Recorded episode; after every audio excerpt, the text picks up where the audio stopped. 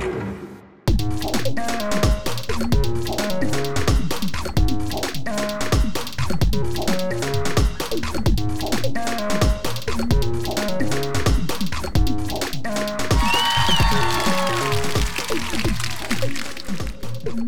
んにちは、トミトです。久しぶりにアップローチの話なんですけど、最近ちょっと文字盤、文字盤のそのウォッチフェイスですか、それのですね、選び方がちょっと変わってきまして、どのくらい前かな、これの話をしたのって。夏じゃないな、もうちょっと後か。結構2、3ヶ月前までは、アプローチ使い始めてからその23ヶ月くらい前まではその文字盤を選ぶ時あのコンプリケーションがどのくらい使えるかどういうふうに表示されるかっていうねそのととにかくコンプリケーションが一番大事っていうふうにずっと言ってきてたんですよ。でその前にこんな話をした時っていうのはあのフルスクリーンっていうかね全画面表示になる、えっと、文字盤があるんですけどそれだとそのファッション的にはねすごくおしゃれな感じになるんですけどただ機能的にはコンプリケーションがゼロっていうね場合もあってちょっとなっていうふうに言ってたんですよ。でその対策としてこのなんだっけデジタルクラウンを押した時にえっ、とアプリが全部ねその一覧で表示されるんですけどその並びをあの工夫しておくっていうかねまあどこに何を置いとくいうのとその一番最初にそのデジデジタルクラウンを押した時に表示されるところに、えー全部ねその全部じゃないけどまあ必要なアプリ8個くらいかな、えー真ん中に集まってるアイコン8個のうちに、えー自分がねよく使うものを、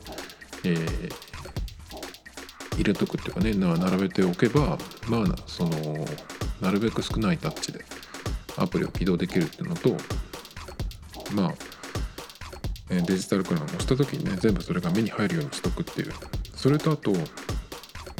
デジタルクラウンの横に、え1個置いとくっていうのもその場所が覚えやすいっていう話をしたんですよ。なので一応まあコンプリケーションなしでも一応その使える自分なりにねあのまあなんとか使えるようにするっていう工夫をしたつもりなんですけどね。でまあそんな話をしててで最近は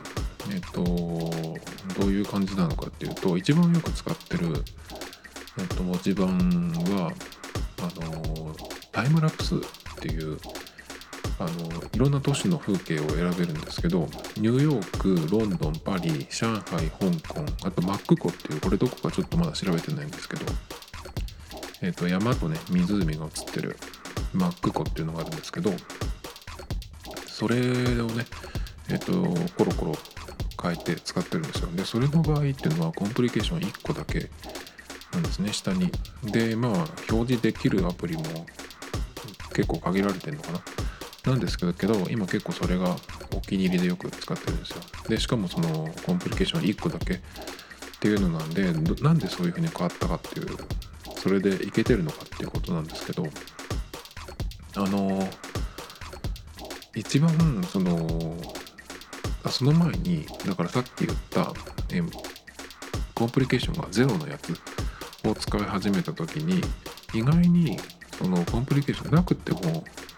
大丈夫だなっていう感じになってきたんですよ今までねコンプリケーションが8個とか置ける、ね、文字盤使っててやっぱこれが一番いいなっていう風になっててですね、えー四隅にしか置けないやつとかだと結構なんか物足りないなっていうあの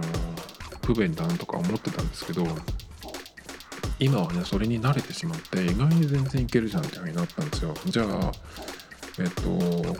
何がねそのコンプリケーション重要かその自分的に何を一番置きたいのかなって思ったんですけどバッテリーかなとかね。あとはまあリマインダーかなとか。リマインダーはそのやっぱりコンプリケーションを置く場所によってはそのリマインダーのアイコンだけじゃなくてその直近のね、えー、タスクリストが、あのー、その内容がね表示されるんでよく使う場合例えばまあリマインダーを、まあ、カレンダーでもそうですけど予定がいくつかある場合次の予定は何とかっていうふうに出てくれる方がねあのいちいちカレンダー起動するよりは全然見やすいのでまあそういう時はねそれを使った方がいいんですけど普段はそうでもない時あのは別にいらないんですよね。だから結構そのコンプリケーションコンプリケーションってずっとこう思ってきてたんですけど意外にあのなくても大丈夫だなっていう風になってきたんですよね。で一番そのコンプリケーション1個とかしか置けないの自分の時に何を入れてるかっていうとバッテリーも結構気になるんですけどそれよりもアクティビティなんですよ僕の場合はね。っていうのはあの1月1日から7日までアクティビティリングを3つ全て閉じる。7日間ね。全て閉じると特別なバッジがもらえるっていうあの年金河新年チャレンジっていうのがあったんですね。でそれまではあんまりその3つ閉じるっていうのは意識してこなくって今日はどんな感じだろうってちょっとまあ気が向いた時に見るくらいだったんですね。まあ、3つ閉じてる時もあればスタンドだけ行ってない時とかねまあえっ、ー、とワークアウトが行ってないとかありましたけどあんま気にしてなかったんですけどその7日間で結構自分的には、まあ、頑張ってっていうと大げさですけどあの意識してねやったんですよ。で7日間全て3つ閉じるっていうのを達成してその後ですねじゃあこれできるようになったから続けてみようと思ってえっと1月1ヶ月3つ全部閉じるっていうのを達成したんですよ。で結構その癖がついてえっと2月もね全部閉じました。3月も今日まで全部閉じてますね。まあそんな感じで結構そのアクティビティを気にするようになったんですよ。で一番その僕が気にしてるのはアクティビティリング3つ閉じるって言いましたけどえっとその3つはムーブっていう動いたえー、時間、まあ、カロリーっていうふうに計算してるんですけどリングのやつはね。そのムーブとそれからワークアウト、えー、をやったその、えー、時間ですね、まあ、ワークアウトはなんかそのアプリをオンにしなくても例えば歩いてたりとか自転車乗って移動してたりとかっていう時に結構そのカウントしてくれるんでまあ普通になんかその、えー仕事行って帰ってきてとかっていう日だとまあ普通にね閉じてくれてるんで特にその意識はしないんですけどまあ走りに行く日もあるのでそういう時はねあの何倍にもなってますけど。それからスタンドですね。スタンドってその1時間の間に、え、ずっと座りっぱなしでいるとえー、っとですねその最後の10分ぐらいの時に、えー、通知が来てあの立ってねあの1分ぐらい動き回りましょうっていうのが来るんですよ。でそれをやると1個カウントされるっていうことなんで、まあ、特にねその座りっぱなしじゃなくてなんか動いてれば自動的にカウントされるんですけど。結構ねその3つと全部閉じようっていう風になった時に僕の場合はそのスタンドが結構ねその意識してやらないと1時間のうちに逃してしまうとねその12時間分やらないといけないので12回ねそのスタンドをクリアしないといけないのでそうするとねやっぱりちょっと一番そこを気にするんですよ。この時間中やったっけかなとかね。あと何時間分かなとかっていうふうに見たいんですよ。でコンプリケーションでこのアクティビティリングをいろいろね表示できるんですけどリング3つのリング赤と黄色と青のリングがこうちっちゃく表示されるっていうのがあの普通なんですけどコンプリケーションに乗っけた場合ね。あとそれからまあこのアクティビティっていう、えー、ウォッチフェイスもあってそれがもう前面に出てくるってやつもあるんですけど。まあでもそこまでしなくてもなと。思ってだけどその文字盤の四隅とかにそのアクティビティリングがえっと表示されててもあのですねスタンドの場合はどのくらいいってるかってその細かくちょっと見づらいんですよ。時計の針の時計アナログ時計をちょっとイメージしてしてほしいんですけど今その4時のとこなのか5時のとこなのかぐらいのその差のと差がねあの進んだっけかな。っていうかっていうのがちょっと分かりにくいんですよね。小さい表示だと。だからそのリングが表示されてるちっちゃく表示されてるよりもその数字でね、えー、何回何分の何回っていう12分の、まあ、例えば6とか。っていうふうに数字でね、あのー、表示されてくれてる方が分かりやすいんですよ。だからさっきまで12分の6だったけどあ7になったなってことはこの時間は達成したなっていうふうに分かるしまああと12分の10とかになってればあと2時間分で今日達成だなとかっていうふうに分かるのでだからまあその細かいね回数まあそこだけなんですけど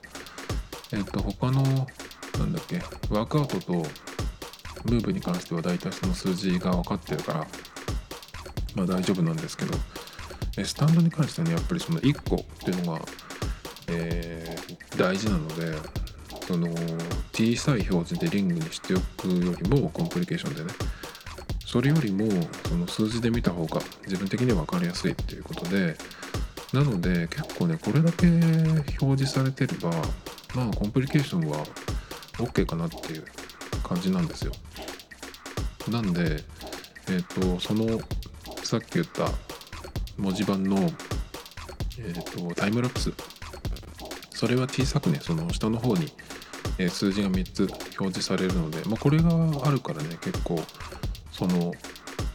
えー、タイムラプスを使ってるっていうこともあるんですけど。でこのタイムラプスがえっと最近の WatchOS のアップデートの後になんかちょっと変わったのかなっていう感じがするんですよ。あの映ってる範囲とかその都市の種類は変わってないんですけどなんかそのもうちょっとこう見栄えが良くなったっていうかね雲空の雲がすごくこう動くようになったりとかあとね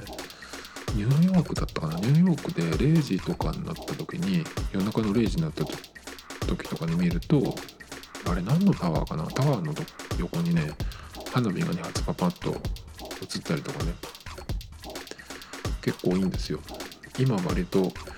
えー、今日なんか知ってるのがあのー、上海ですね。上海のあれは何だろう。あれもなんかマンハッタンみたいな感じのえー、画像なんですけどなんかねこれちょっと知らない人は分かんないけど「ファイナルファンタジー7」の一番最初に出てくる都市ってあるんですよ。都市っていうかそこからあの脱出するんですけどミッドガルって言ったかな。あの黒いすごい暗いあのイメージの都市なんですけどなんかああいう感じのこう全体が丸い感じのなんかその都市でね上海のやつが。なんかそれもちょっと好きで。夜景もすごくあの綺麗っていうかねロンドンじゃないやパリのエッフェル塔のやつなんかはもう12時になると消えちゃったりとか、ね、するしロンドンのタワーブリッジ。タワーブリッジじゃないかあれ。ビッグベンのともう時計のところはライトがついてるけど他は結構暗くなったりとかして、夜っていう感じがするんだけどやっぱ上海はねすごくなんか東京っぽい感じでそのずっと明かりがついてるっていうようなね感じでちょっとそれもいいなって思ってるんですけどそれでちょっと気に入ってね割と使ってます。だけどねこのタイムラプスの投資もうちょっと増やしてもいいんじゃないと思うんですけど倍ぐらいにならないかなとかちょっと思ってますけどねアメリカだけでももっといろいろできると思うんですけどまあこの都市だったらここっていうそのなんだろうなランドマーク的なところをやってももちろんいいんですけどあの時間によってね変化があるところの方が面白いと思うんですね。朝でもそのなんだろうな。みんながこう出かけ始める？7時とか8時？よりもっと前？明け方とその5時6時ぐらいの？でもまたちょっと違ったりするしね。夕方でもその5時ぐらいとあと7時ぐらいでまたちょっと変わったりとか結構細かくねあの入れ替わるので面白いんですけどだからそういうなんかその時間によって変化がある都市っていうのが見つかるといいんですけどもうちょっとなんか増やしてほしいなと思いますけどね。そんな感じでね結構今ずっとコンプリケーションがないとダメだとかってねここのポッドキャストでも言った記憶があるんですけど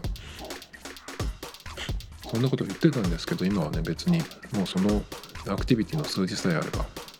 ていう感じで。だけどね1個ねちょっとあのそれを1個しか表示しないっていうのでちょっとねバッテリー表示を、結構その見逃すことがあって残量をね今まではずっとバッテリー表示を必ずその4つとか8個とかコンプリケーションを使えるウォッチフェイスを使ってたんですけどだから常にねあと何パーセントっていうのが分かるんですけどそうじゃない場合はアプローチの画面を、えーと、下からスワイプするとそのなんかコントロールセンターみたいなのが出るんですけどそこにねあの残り何パーセントバッテリーあとどのくらいって出るんですよ。だからまあ簡単に見れることは見れるんですけどパッとこう勝手に目に入ってこないってことは自分で見ないと見れないわけなので意外とねちょっと充電のタイミングを逃してしまって今日一日持つかなみたいなね帰ってくる時はもう何だろうセーフモードじゃないけどバッテリー節約でえっと本当に時間の表示だけちっちゃく表示するだけみたいなねそういう風になってたりとかして大体僕の場合は2日使ったら充電する、まあ、1時間ぐらいで充電すればいいんですけどでやっぱりその最近はちょっと寝る時もつけてたりするんでそうするといつつけ、えーと、充電するんだっていう感じなんですけどまあ充電のタイミングはね朝起きてえっとまあ朝ごはん食べてるような時に、まあ、1時間ぐらいやっとくっていうのも一応いいんですけど1時間丸々やっちゃうとさっき言ったそのスタンドをねやる稼ぐ時間が1個あの逃すっていう場合があるんでそれが終わったらパッと腕から外して充電するっていう。感じが一番今のところベストかなと思うんですけどね。Apple Watch の充電って結構早いんですよ。あのまあこれ使い方でもよるかもしれないんですけどまあ充電自体は1時間やれば大体100%近くいってくれますね僕の場合は。普通のあのー、充電器です。充電器を使ってます。あれってねあのー、僕アンカーの何て言うのかな。いっぱいその USB のケーブルがさせるえっとアダプターを使ってるんですよ。5個させるやつ。で最初にねあの全て他の充電物は全部そこにライトニングケーブルとか USB-C とか入ってるんですね。でそそこに最初 Apple Watch のも入れたんですけどそれだとなんかそのパワーがありすぎるみたいであの Apple Watch のケーブルを挿してても充電されてないされてなかったんですね。なんで Apple Watch だけはその iPhone に最初からついてくるちっちゃいアダプターに、えーと、ケーブルを挿して、えー、そこで充電するっていう感じなんでまあその電力的には普通の標準なんですけどそれでもね1時間あれば十分あのアプローチは。1日どころか20日持つぐらい。充電できるんで結構ね充電はその毎日のようにしないといけないっていうまあ僕の場合は2日に1回ですけど。だけどねその最初に思ってた時計なのに充電をしょっちゅうしなきゃいけないっていうめんどくさいよとか思ってたんですけど全然ストレスになってないですね。だからまあその充電のサイクルを自分でその見つけて、あの自分の使い方だとどどのくらい減るから、いつ、えー、のタイミングで充電しようっていうのを決めておくといいと思うんですね。結構、まあ、癖にしちゃえばいいと思うんですけど一番その、えー、癖にするのにいいかなっていうのはまあ寝る時ですよね。寝る時に外してあの充電台の上に置いとくっていうのが一番いいと思うんですけどただやっぱりこれあのアプローチってその睡眠トラックも使ってるっていう人もいるし結構やっぱりその年の多い人なんかはあの心臓のねえっと、心拍数をずっとその見ておいてほしいっていう使い方をもしてる人もいるんでそういう人にとってはやっぱり寝る時につけておくっていうのは結構大事なので他のタイミングで充電するっていうことになると思うんですけど。まあでも1時間ぐらいどっかで充電すればいいので本当にねまあ大体僕の場合は2日ですね最初に使い始めた時もそうですけど今1年1年以上経ったかな。1年とえっ、ー、と1年半ぐらい経ったのかなもうそろそろ。っていうぐらいですけど。まあ特にそのバッテリーの劣化もなくまあ2年とかはまあ大丈夫だと思うんですけどね。まあそんな感じですね。これもしもう今使ってるアプローチっていうのは GPS 版なんですよね。なんですけど、まあ、セルラー版もし使ってたらどのくらいの減りになるのかなとはちょっと思いますけど。次にねもし買うことがあればセルラー版を使おうと本当に思います。あの特に、えー、なんかそのアプローチで通信したいとかっていうことがよくあるわけではないんですよ全然。正直 GPS モデルで全然困らないんですけどただやっぱりそのランニングに出かける時なんかは iPhone を一定出かけるのでそうすると、えー、やっぱりねなんかちょっと、えー、音声入力でリマインダーに入れたいとかメモにちょっと書いときたいっていう時っていうのはやっぱりその通信ができないとその音声入力っていうのはできないんですよね。だからちょっとそういう時にあのセルラーモデルで直接通信ができたらなと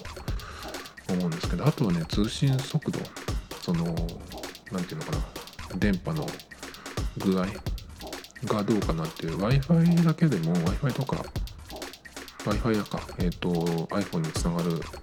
のがまあ Wi-Fi か Bluetooth どっちかだと思うんですけど意外にねちょっと弱いアプローチの通信はえっ、ー、と建物の、えー、2階に1階に iPhone 置いておいて自分が2階にちょっと行って戻ってくるって時に、え、ー、と2階に行った時に、えー、アプローチ見ると通信が切れてる場合もあります。同じそんなに広い建物じゃないんですけど。っていうのもあるし。まあそうなんですね。だからまあうんそのくらいの感じなのでもしかしたらセルラーにしてもそこまでその iPhone を使っ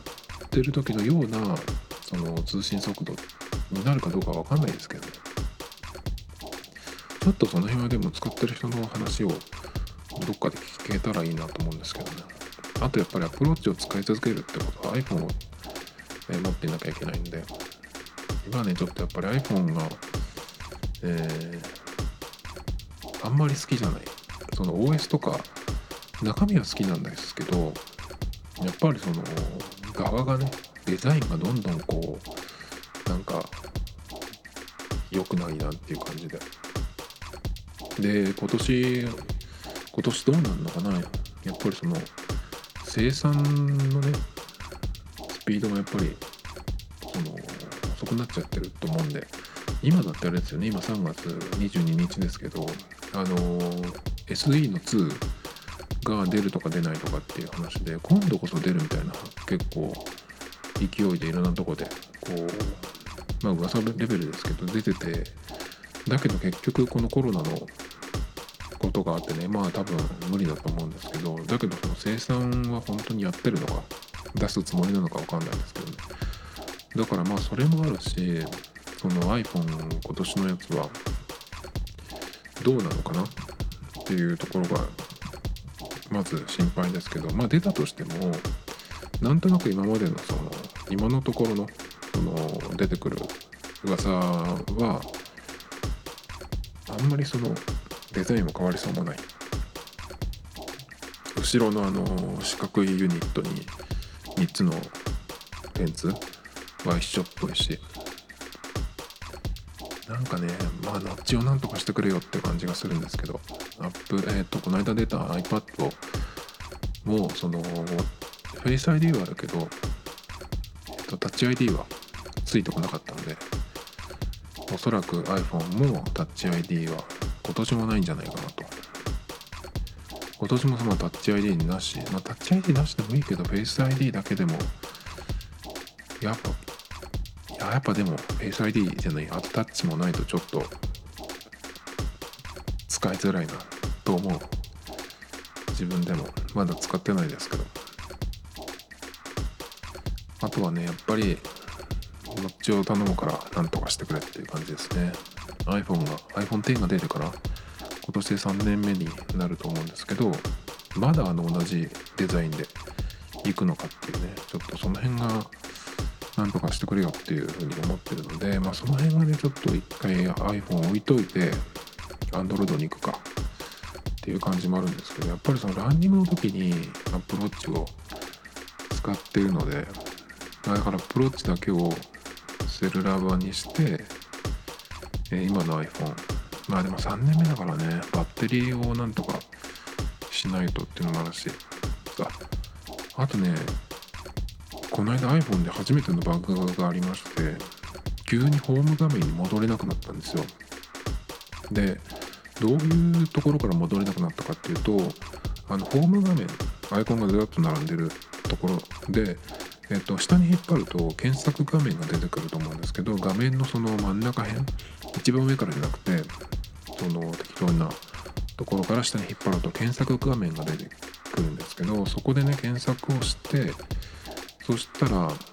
なぜかねそこから元に戻れなくなったんです。普通なんか終わってホームボタン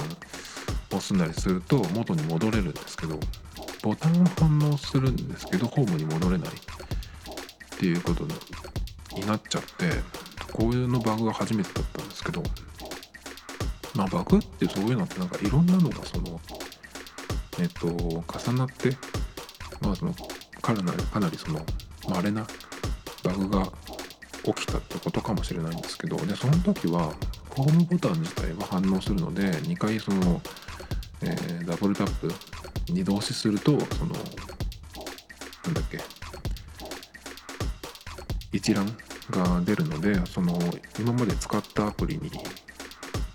行くことはできるんですけどホームに戻れないんですよね。でまあ再起動してすぐ治ったからいいんですけど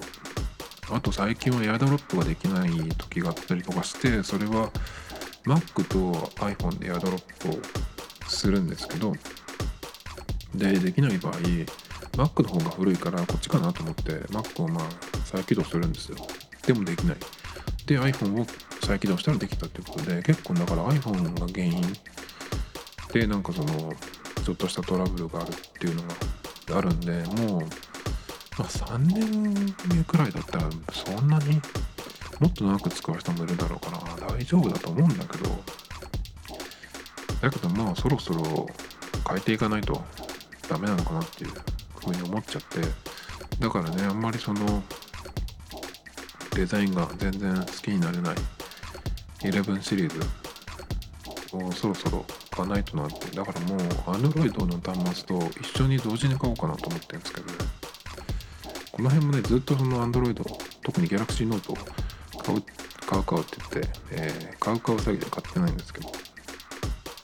そうこうしてるうちにね Galaxy も今日だか明日だかにその、まあ、ノートじゃないんだけど新しいやつが出るっていうね、えー、発表があるっていうことで。ああでも買うんだったらノートですね僕の場合は。ノートのでかいやつ。なんか au かどっかのオンラインショップではあのー、1万円安くなったみたいですよね。だけど新しいの出ちゃうとねちょっと気になっちゃいますね。さらに出てからとまあでも半年以上先だと思うんですけど。iPhone とか Apple 系の話でえっ、とちょっと前にこれもした話なんですけどえっ、とね au と au のそのポイントっていうのがあるんですよ。au ウォレットポイントっていうのがあの利用料に応じてそのつくんですね。でそれっていうのはあの au ウォレットっていうところにチャージして使うことができるんですけど au ウォレットっていうのはマスターカードが使えるところで使うことができるのであの Apple Pay にね登録して QUICPay としてあのコンビニとかでタッチして使えるんですよ、まあ、この辺は全然使ったことない人だとなんだか分かんないですよね。えっ、ー、と au ウォレットとか言ってね、えー、Apple Pay って言ったとところでまた QUICPay とか出てくるしまあそれは、えーいいとしてでねそのあの au のポイントっていうのが5月頃にポンタっていうねローソンがやってるポイントに、えー、変わるんですよ。吸収されるみたいな感じ？なんですね。でローソンはたまに行くんですけどポンタっていうポイント使ったことないんですけど、まあ、その au の、えー、ポイントがポンタになるっていうことはじゃあもうあのそのポンタをね使い始めてみようかっていうふうに思ったんですよ。でポンタっていうのが、えー、カードを出してそれにポイントをつけてもらってその後まあ別で支払いするっていうやつなので僕はちょっとそういう2個必要なやつっていうのは使いたくない。それだったらいいよっていう感じなのでだからそのクレジットカードみたいに使った時に決済とそのポイントがつくっていうのと同時にね一緒に勝手にやってくれるやつだったらいいんですけど。そうじゃなければいいいいやっていう感じなので、えー、全然使うことはなかったんですね。T ポイントとかも使ったことないですね。何回も言われますけどいつも。でそのね、えー、ポンタっていうのがその昔はローソンで申し込んでそのプラスチックのカードを作るっていうところから始まるやつだったんですが今はアプリでそのデジタルバーチャルカードみたいなのを作ることができるんですよ。だからそのお店に行ってポンタを作りたいなんて言わなくても一応できるんですね。でそれをえっ、ー、と Apple Pay Apple Pay っていうかその iPhone のウォレットに入れることができるんですよ。でそれを入れとくと、えー、ローソンに行って、えーと、iPhone で支払いする時 Apple Pay で支払いすると自動的に、ね、そのポンタのカードを出さなくてもポイントが貯まるっていう風になってるんですね。でその時に普通だったら iPhone であの支払いする人したことある人だったら Suica とかあと ID とか QuickPay でっていう風にお店の人に言ってやると思うんですけどポンタの場合は ID かクイックペイなんですね。だけど普通に QUICPay でっていう風に QUICPay でお願いしますって言って払ってもこのポンタにはポイントが入らないんですよ。でどうすればいいかっていうとその QUICPay で支払うんだけど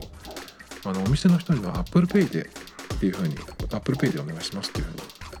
言わないといけないらしいんですまあその向こうのねお店の人のその操作もえー、タッチするところがいろいろ違うみたいな。んでで Apple Pay でって言って、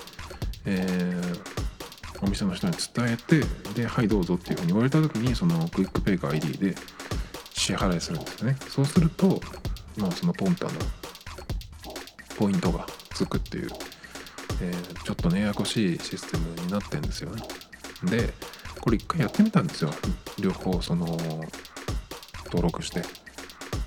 そしたらですねこれ結構ネットでもこういうあの例があったっていうのがいっぱいいろんな人のブログとかに出てたんですけどお店の方がやっぱりその QUICPay とか ID っていうのが分かってると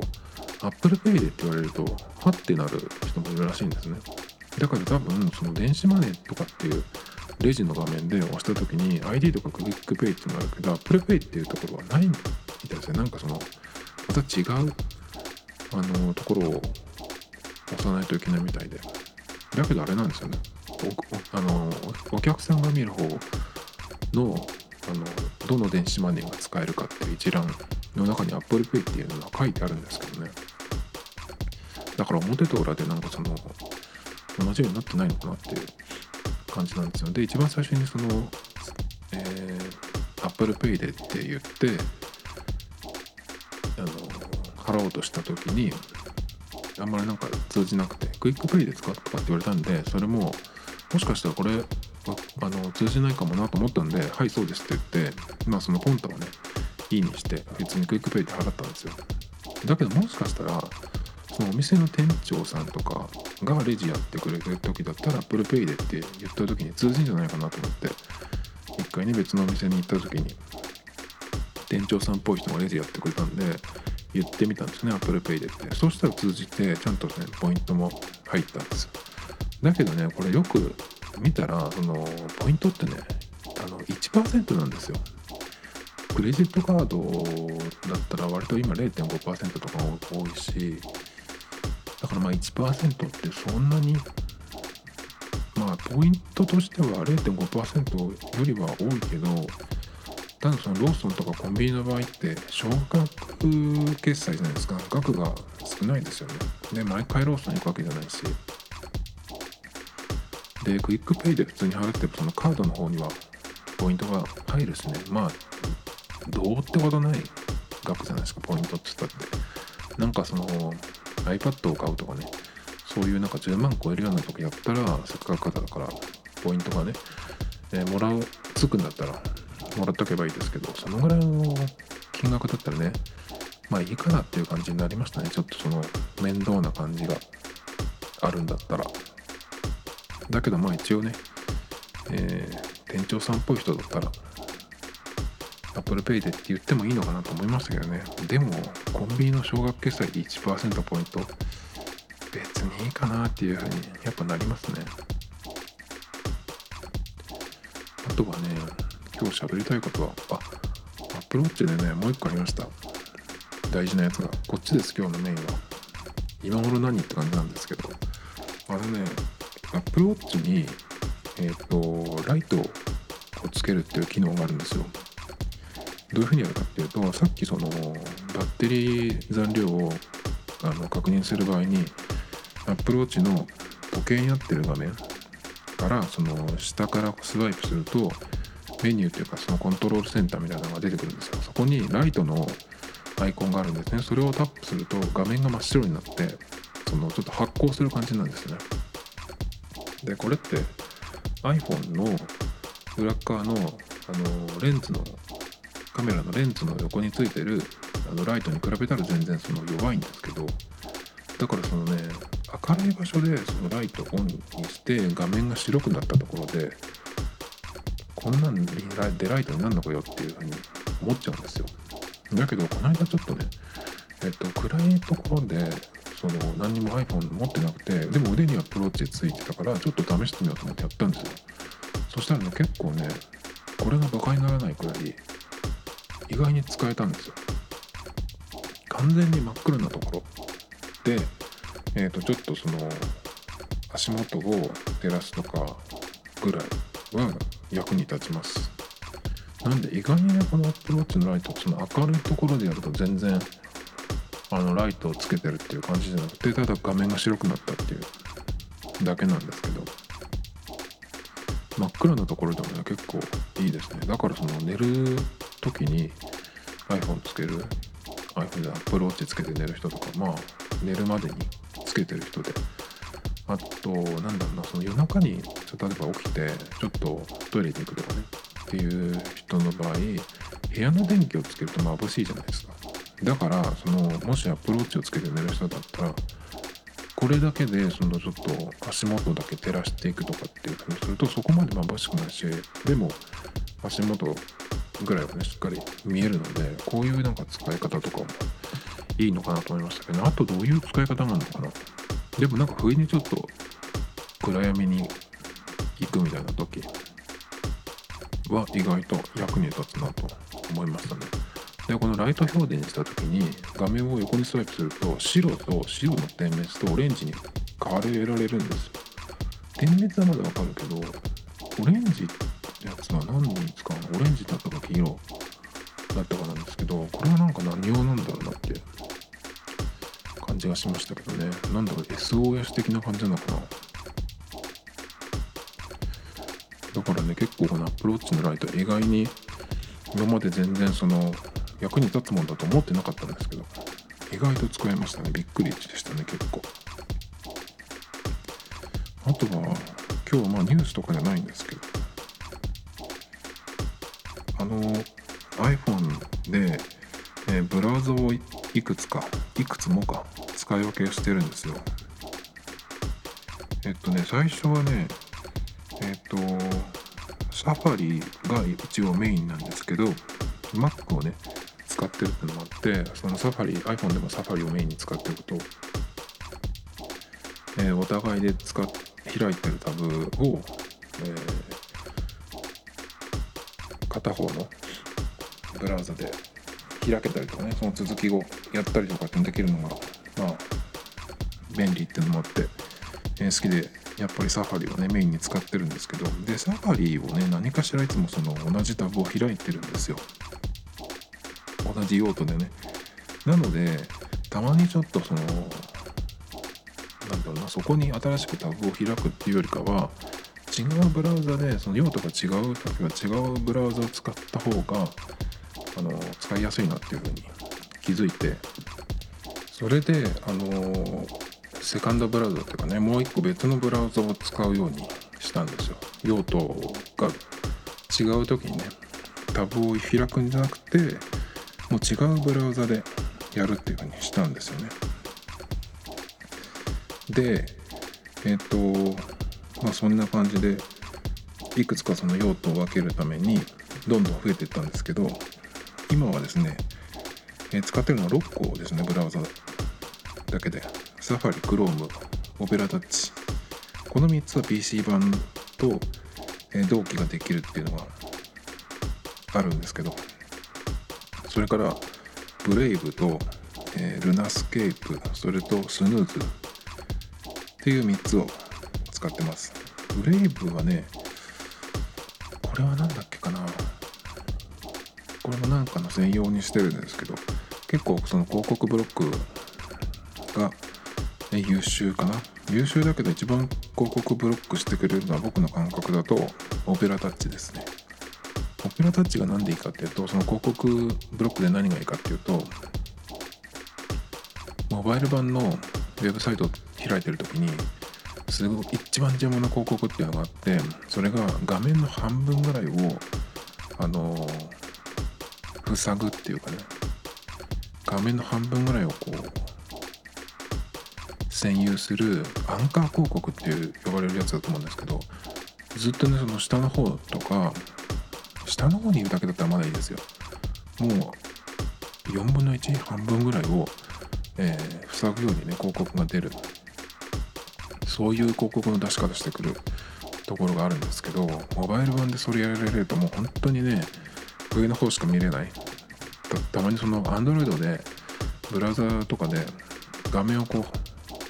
半分ずつこう使うっていうのがありますけどあんなぐらいになっちゃってすごい使いづらいんですね。で広告ブロックの機能があるブラウザいろいろ試したんですけどそのアンカー広告が一番出なかったのがオペラタッチなんですよ。全部出ないわけじゃないです。オペラタッチでも、えー、結構その出るやつがありましたね Chrome なんかバンバン出ちゃうのでやっぱりその何を見るか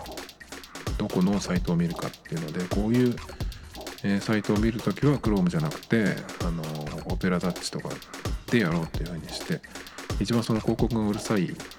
ところを見るときはオペラタッチをするって感じなんですけど。あとねそう広告ね広告ですごい嫌なのはねあのなんだろうな。なんでこのサイトとこれが出るっていう感じなんだけどあのエロ漫画のね広告が出ることがあるんですよデカデカとねあれ本当にやめてほしいんだけどしかもねそのエロサイトを見てるだったら分かりますよ。そういう広告を出してくるんだったらね全然違うんですよ。なんかちょっとこう芸能系のニュースのところに飛んじゃったりすると結構出がちなんですけど。だからもう本当に日本のものはどんどん見ないようにしていこうと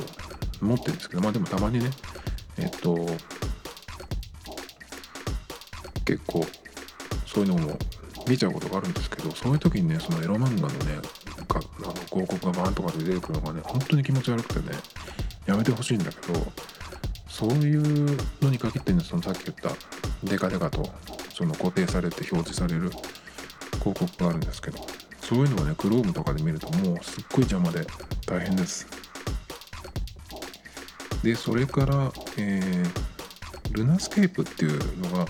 多分あんまり聞き慣れないと思うんですけどこれが何で使ってるかっていうとたまにねあの中国のビリビリっていうところで動画を見る検索してみることがあるんですけど結構その日本のテレビ番組とかが上がってたりとかすることが意外に結構見れるんでそこだと。ただビリビリっていうのはえっと、中国のサイトなんですけどモバイルで見る場合は最初の6分とかしか見れないんですよ普通に。アプリとかアプリなんやえっとウェブで見てるとね。で6分経つとモバイルの方はアプリで見てくれっていうふうに言われるんですけど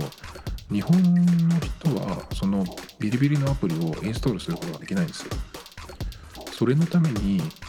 あのなんだっけ中国の、えー、 App Store にを使えるようにアカウント作るとかっていうのも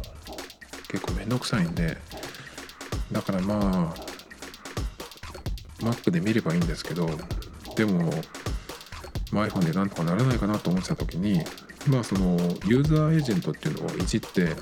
iPhone で見てるんだけどあのパソコンでしかも、まあ、Chrome とかで見てますよっていう風に設定するってことができるんですね。で他のブラウザでもそういう風にユーザーエージェントを変えるっていうのができるのもあるんですけどなんかそのビリビリ見た時にうまくいかなかったんですよ。で Lunascape を使ってそれやった時は完全にねうまくいったんでで検索とかも普通にえっ、ー、とモバイルからできたんでビリビリを見る時の専用として、えー、とこの Lunascape を使ってます。だからまあデスクトップ版を見たいって時はこれが結構うまくいくかもしれないですね。で一番最近、えー、と新しく入れたのはスヌーズ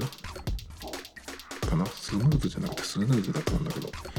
っていうやつがあって結構これを片手だけで操作するっていうような、えー、のに特化されたようなやつなんですけどこれは何用に使ってるかっていうとあのー、今のちょっとそのコロナの影響であの臨時休業があるかもしれないじゃないですか。だから、まあ、よく行くところとかをそのお店のとかのホームページを、えー、開いておいたりとかあとブックマークにこれのブックマークに入れておいたりとかして巡回で見るようにしてますですね。それのそれ用に今1個ちょっと、えブラウザを使おうと思って試しに使ったんですよ。そうしたらね結構なんか良くて使い勝手がこれも前に試したんだけどそのさっき言ったその一番邪魔な広告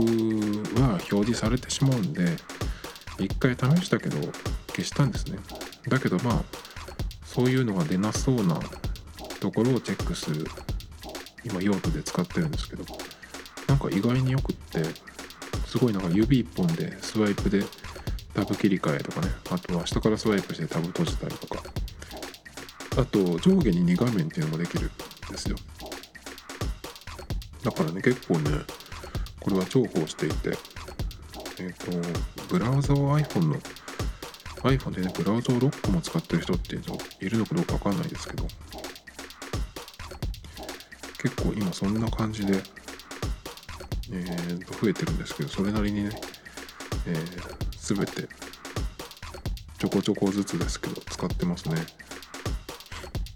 でねオペラオペラタッチさっき広告ブロックに一番いいって言いましたけど結構ねこれ、えー、と PC 版のオペラも一応使ってて PC 版 Mac で使ってるんですけど Mac 用のブラウザはサファリクと Chrome とオペラとビバルディを使ってます。もうこれの辺もちょっとした、えー、使い分けがあるんですけど、Chrome はね、やっぱり機能拡張があるので、なんかその動画を、ストリーミングの動画を落としたりとかね、まあ、そういうなんかトリッキーなことをするときは、Chrome で開いたりとかしますけど、ビバルディは何だっけかな、音楽の、えっ、ー、と、作曲系のサイトを見るのに、えー、専用にしてますかね。まあ特にそれに、えー、なんかいいことがあるわけじゃないんですけど、たまたまそうなったってね、ブックマークを全部、えっ、ー、と、まとめといた方がいいじゃいいんですけど、あとオペラはね、何にもブックマークしないで、本当にインスタントな使い方をしてるんですけど、オペラとさっき言ったその iPhone で使ってるオペラタッチっていうのは、えっ、と、1個ね、いい機能があって、マイフローっていう機能があるんですよ。なんかこの紙飛行機みたいなアイコンがあるんですけどそれをマイフローに送るっていうのをやるとえっ、と要するに後で見るみたいなやつですね。後で見るリストリストじゃないけどそういう、え、ところがあってそこにねこうえ Mac 版からだろうがモバイル版からだろうがマイフローに送るっていうとそこに送ってくれるんで iPhone で見ててそのマイフローっていうとこにこのウェブサイトを送っとくと iPhone からももちろん見られるし PC の方のオペラでも見られるっていうねちょっとそういうなんか受け渡しがあってまあサファリと Chrome でも同じようなことがねまあブックマークのなんていうの共有はできるからいいんですけどまあ結構インスタントに使うブラウザでもこれができるっていうのは結構いいかなっていう感じでね。まあこういうのやってるとどこに何入れたっけっていうふうになりがちですけど結構結構結構面白いです。そんな感じで結構今ねえっと使い分けをしてるんですよ。iPhone でも Mac でもですけど。Tomito Times Podcast. This program was broadcasted you Anchor FM.